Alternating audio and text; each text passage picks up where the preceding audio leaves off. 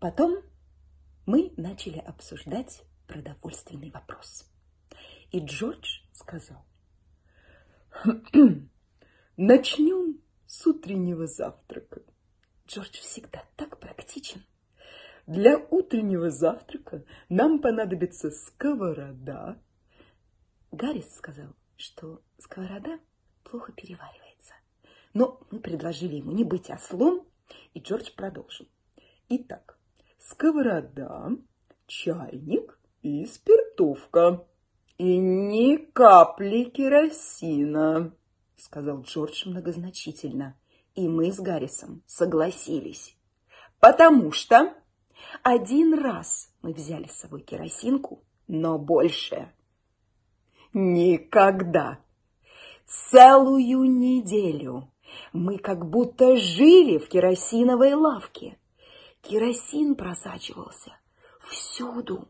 Я никогда не видел, чтобы что-нибудь просачивалось так, как керосин. Мы держали его на носу лодки, и оттуда он просочился до самого руля, пропитав лодку и все ее содержимое. Он растекся по всей реке, заполнил собой пейзаж и отравил воздух. Иногда керосиновый ветер дул с запада, иногда с востока, а Иной раз это был северный керосиновый ветер, или, может быть, южный, но прилетал ли он из снежной Арктики или зарождался в песках пустыни, он всегда достигал нас насыщенный ароматом керосина. Этот керосин просачивался все дальше и портил нам закат. Что же касается лучей луны, то от них просто разило керосином. Мы попытались уйти от него в Марлу. Чтобы избавиться от керосина, мы, достали, мы оставили лодку у моста и пошли по городу пешком. Но он неотступно следовал за нами. Весь город был полон керосина. Мы проходили по кладбищу, и нам казалось, что покойников закопали в керосин. Главная улица провоняла керосином, и мы не могли понять, как на ней можно жить. Милю за милей проходили мы по Бирмингемской дороге, но бесполезно.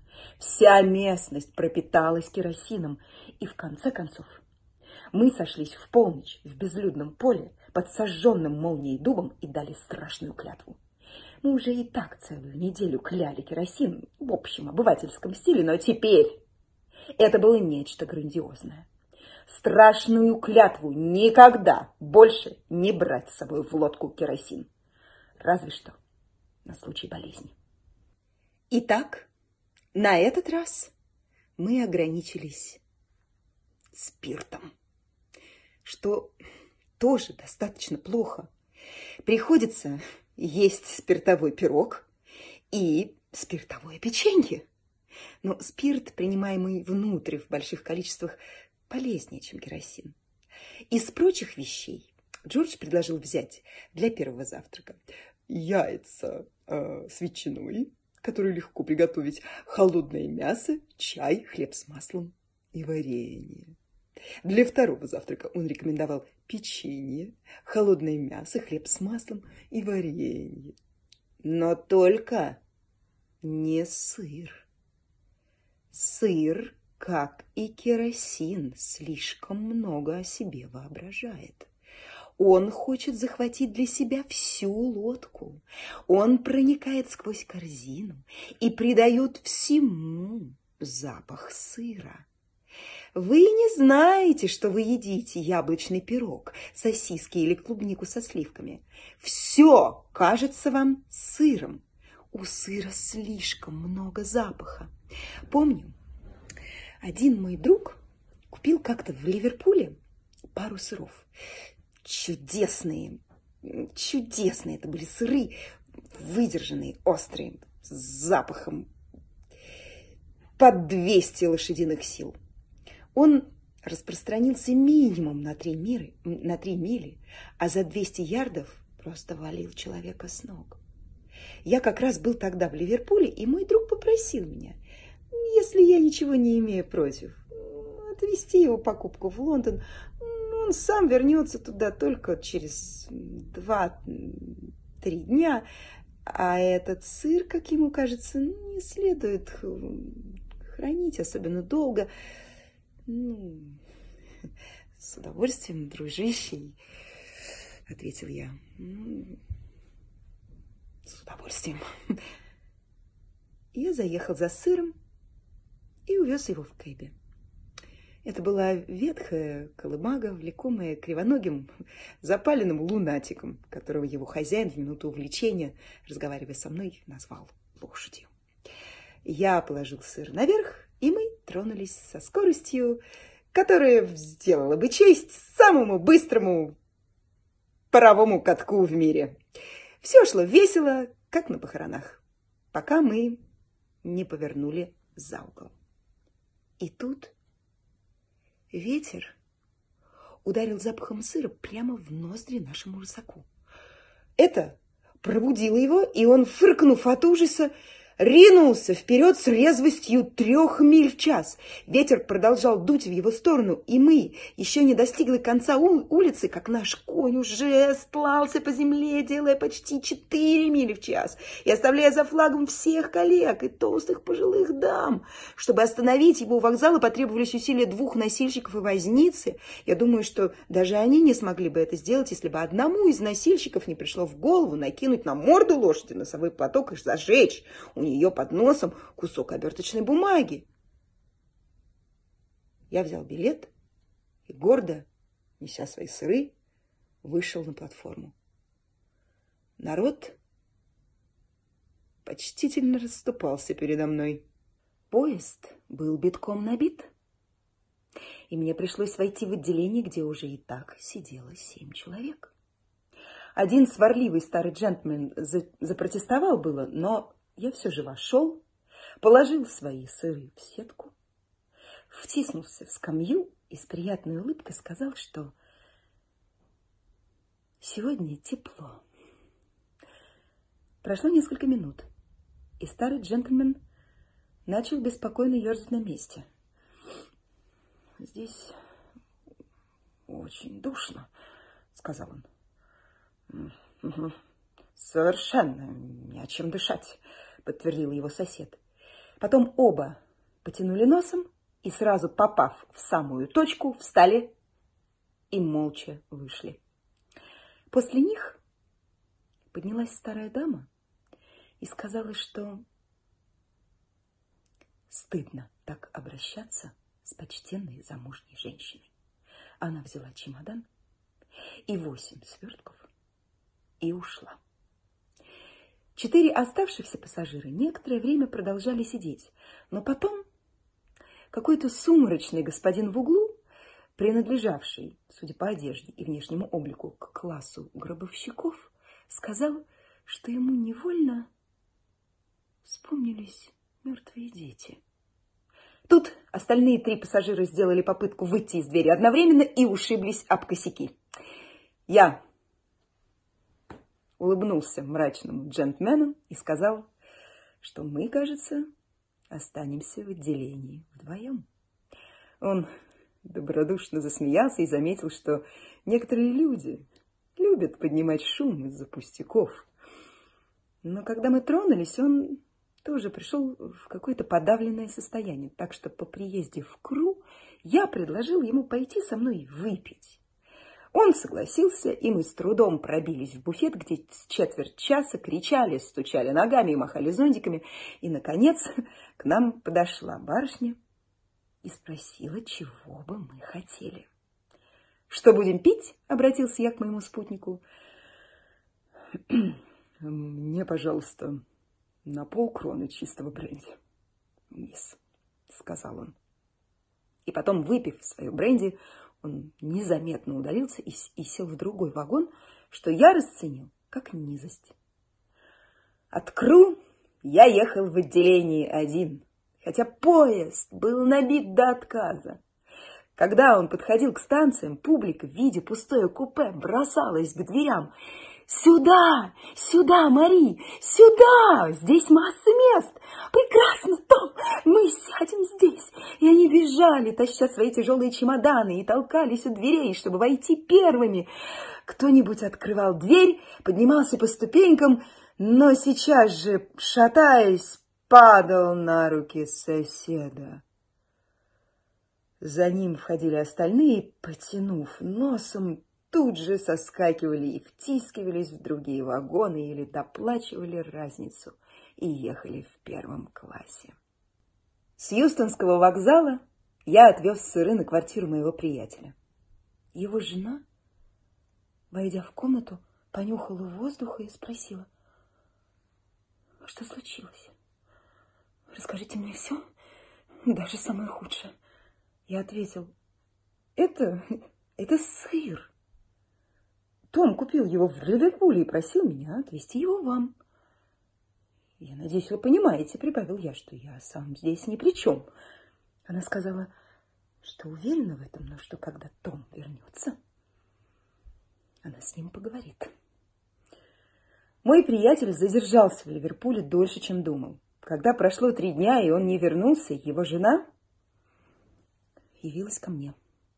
Она спросила, что говорил Том насчет этих сыров.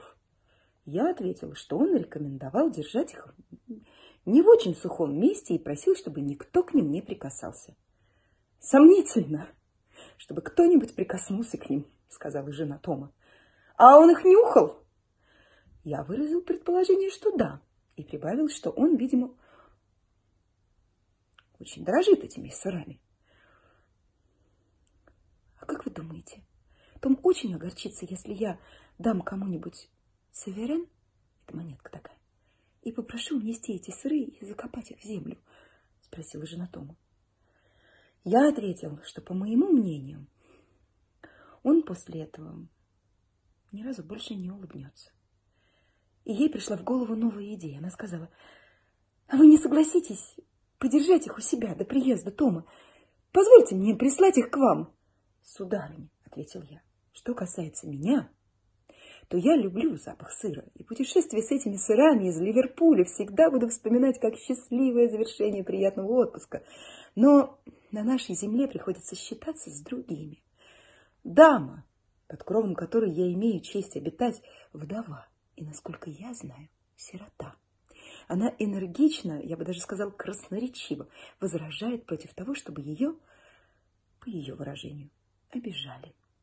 Наличие в ее доме сыров вашего мужа, э, это я инстинктивно чувствую, она воспримет как обиду. А я не допущу, чтобы про меня говорили, будто я обижаю вдов и сирот.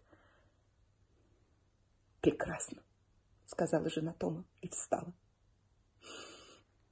Тогда мне остается одно. Я заберу детей и перееду в гостиницу на то время, пока этот сыр не будет съеден. Я отказываюсь жить с ним под одной кровлей. И она сдержала слово и оставила квартиру на попечение служанки. Последняя на вопрос, может ли она выносить этот запах, ответила. Какой запах? А когда ее подвели близко к сыру и предложили хорошенько понюхать, сказала, что чувствует легкий запах дыни.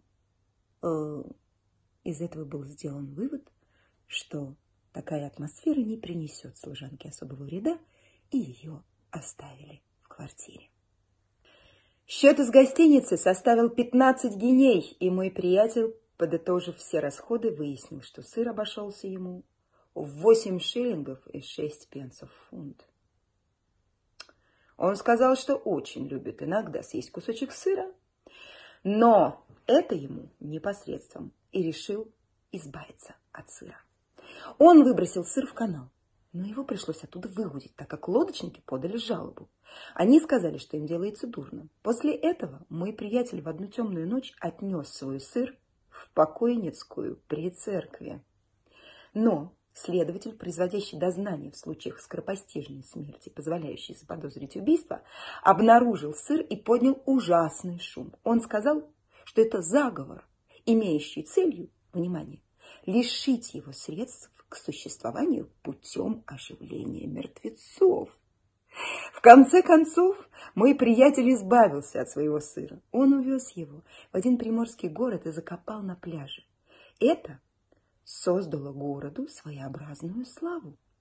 Приезжие говорили, что только теперь заметили, какой там бодрящий воздух. И еще много лет подряд туда толпами съезжались слабогрудые и чехотошные. Поэтому, хоть я и очень люблю сыр, но считаю, что Джордж был прав, отказываясь брать его с собой. «Чая пить мы не будем», — сказал Джордж. Лицо у Гарриса вытянулось. «Но мы будем основательно, плотно, шикарно обедать в семь часов. Это будет одновременно и чай, и обед, и ужин. Гаррис несколько повеселел. Джордж предложил взять с собой мясные фруктовые пироги, холодное мясо, помидоры, фрукты и зелень.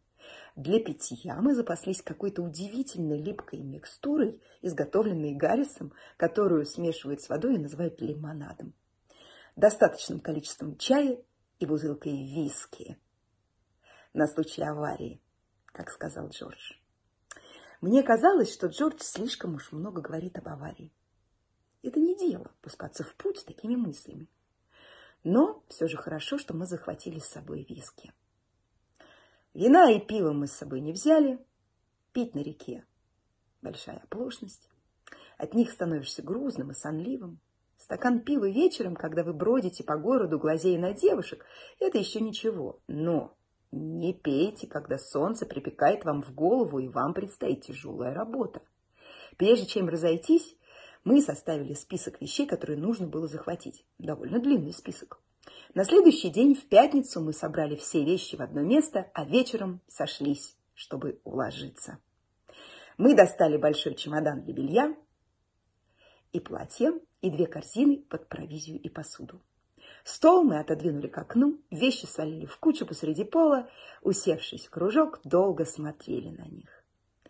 «Я буду укладывать», — сказал я. «Я горжусь своим умением укладывать.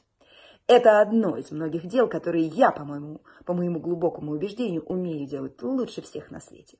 Меня самого иногда удивляет, э, сколько существует таких дел. Я убедил в этом Джорджа Гарриса и сказал, что лучше всего будет предоставить всю эту работу мне одному. Они приняли это предложение с удивительной готовностью. Джордж зажег трубку, улегся в кресло, Гаррис закурил сигару и развалился в другом кресле, закинув ноги на стол. Это было не совсем то, что я ожидал. Я предполагал, разумеется, что Гаррис и Джордж будут действовать по моим указаниям, а, а сам собирался только руководить работой. Ну, то и дело, отталкивая их и прикрикивая, «Эй, дайте-ка я сам сделаю, видишь?» Ну, как это просто. Я думал, так сказать, о роли учителя. Но что они поняли все иначе, начало меня раздражать. Ничто меня так не раздражает, как вид людей, которые сидят и ничего не делают, когда я работаю. Мне как-то пришлось жить с одним человеком, который доводил меня таким образом до бешенства. Он часами валялся на диване и смотрел, как я тружусь. Взор его следовал за мной, куда бы я ни направлялся. Он говорил, что ему прямо-таки полезно смотреть, как я работаю. Он понимает тогда, что жизнь – это не праздные мечты, не сплошная скука и зевота, но благородное дело, в котором главное – чувство долга и суровый труд. Он, по его словам, часто удивлялся, как ему удалось прожить до встречи со мной когда он не имел возможности смотреть на кого-нибудь, кто работает. Ну а я, я совсем другой человек. Я не могу спокойно сидеть и смотреть, как кто-нибудь трудится. Мне, конечно, хочется встать и распоряжаться, расхаживать по комнате, заложив, заложив руки в карманы и указывать, что надо делать. Такая уж у меня деятельная натура. Тем не менее, я не сказал ни слова и начал укладываться. Эта работа потребовала больше времени, чем я предполагал, но, наконец, я уложил чемодан и, сев на него, начал затягивать ремни. — А сапоги ты не будешь укладывать? — спросил Гаррис. Я оглянулся и увидел, что я забыл уложить сапоги. Это очень похоже на Гарриса. Он, конечно, не вымолвил ни слова, пока я не уложил чемодан и не затянул ремни. Джордж засмеялся своим раздражающим, тупым, бессмысленным, неприятным смехом. Как они оба меня бесят! Я раскрыл чемодан и уложил сапоги. Когда я собирался его закрывать, мне вдруг в голову пришла ужасная мысль. Уложил ли я свою зубную щетку? непонятно почему, но я никогда не знаю, уложил ли я свою зубную щетку. Когда я путешествую, зубная щетка преследует меня как кошмар и превращает мою жизнь в сплошную муку. Мне снится, что я ее не уложила. Я просыпаюсь в холодном поту, начинаю ее разыскивать, а утром я укладываю ее и еще не почистив зубы и вынужден снова распаковывать вещи. И щетка всегда оказывается на самом дне чемодана. Потом я укладываюсь снова и забываю щетку, и мне приходится в последний момент мчаться за ней наверх и вести ее на вокзал на носовом платке. носовом платке. Мне, разумеется, и теперь пришлось выворотить из чемодана все вещи до последней, и, разумеется, я ее не нашел. Я привел наши пожитки приблизительно в такое состояние, в каком они, вероятно, были до сотворения мира. Царил полный первобытный хаос. Конечно, мне 18 раз подпадались под руку щетки Джорджа и Гарриса, но своей щетки я найти не мог. Я переложил одну за другой все вещи, поднимая их и встряхивая. Наконец я нашел мою зубную щетку в одном из башмаков. Я уложил чемодан снова. И когда я кончил, Джордж спросил, уложено ли мыло. Я ответил, что мне наплевать, уложено мыло или нет, и с шумом захлопнул чемодан и затянул ремни. Но оказалось, что я запаковал туда мой кисет с табаком и мне пришлось открывать чемодан еще раз. В десять часов пять минут вечера он был окончательно закрыт, и теперь предстояло только уложить корзинки с провизией. Гарри сказал, что до отъезда осталось меньше полусуток, и что ему с Джорджем, пожалуй, следует взять оставшуюся работу на себя. Я согласился и сел, а они принялись за дело. Начали они весело. Ну, намереваясь, по-видимому, показать мне, как надо укладываться. Я не делал никаких замечаний, я просто ждал. Когда Джорджи повесит, Гаррис будет самым плохим укладчиком в мире. Я смотрел на груду тарелок, чашек, кастрюль, бутылок, банок, пирогов, спиртовок, бисквитов, помидоров и прочее, и предвкушал великое наслаждение. Надежды мои оправдались.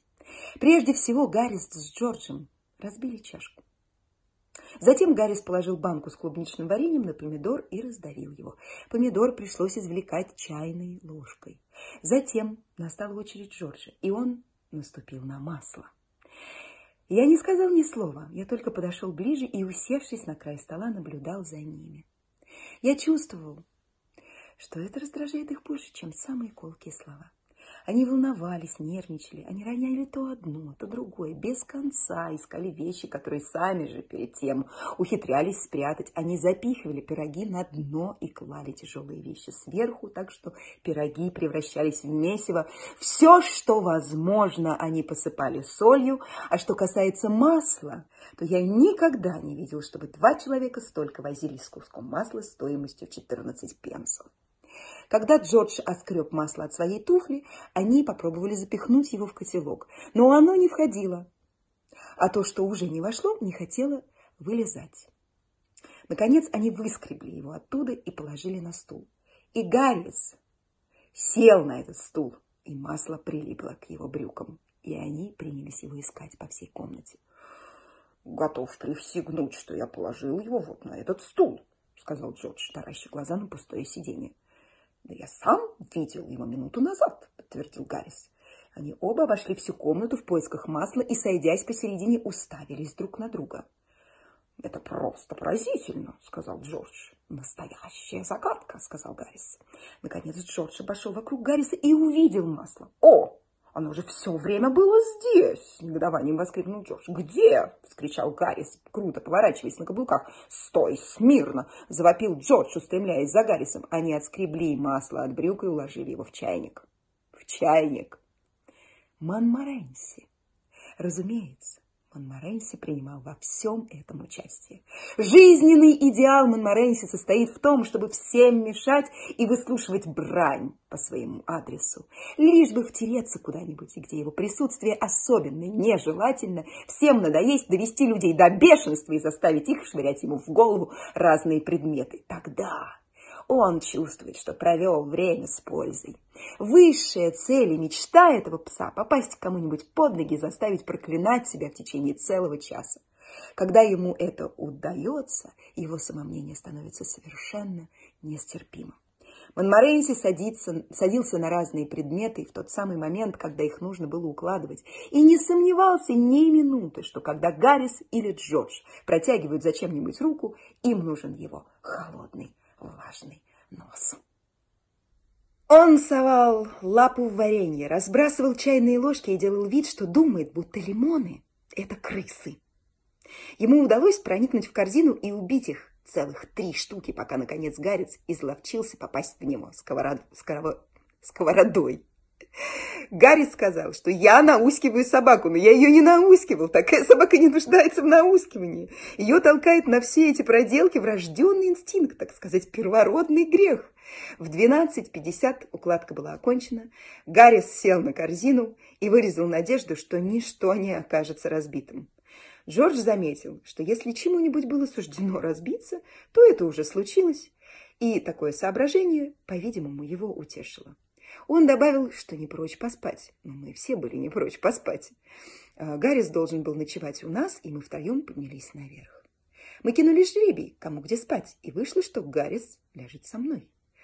«Э, «Как ты больше любишь, Джей, внутри или с краю?» – спросил он. Я ответил, что вообще-то я предпочитаю спать внутри постели. Гарри сказал, что это старо. Джордж спросил, в каком часу нас разбудить. «В семь», — сказал Гаррис. «Нет, в шесть», — сказал я. Мне захотелось еще написать несколько писем. Мы с Гаррисом немножко поздорили из-за этого, но в конце концов разделили спорный час пополам и сошлись на половине седьмого. «Разбуди нас в шесть тридцать, Джордж», — сказали мы. Ответа не последовало, и, подойдя к Джорджу, мы обнаружили, что он уже некоторое время спит. Мы поставили рядом с ним ванну, чтобы он мог утром скачать в нее прямо с постели. И тоже легли спать.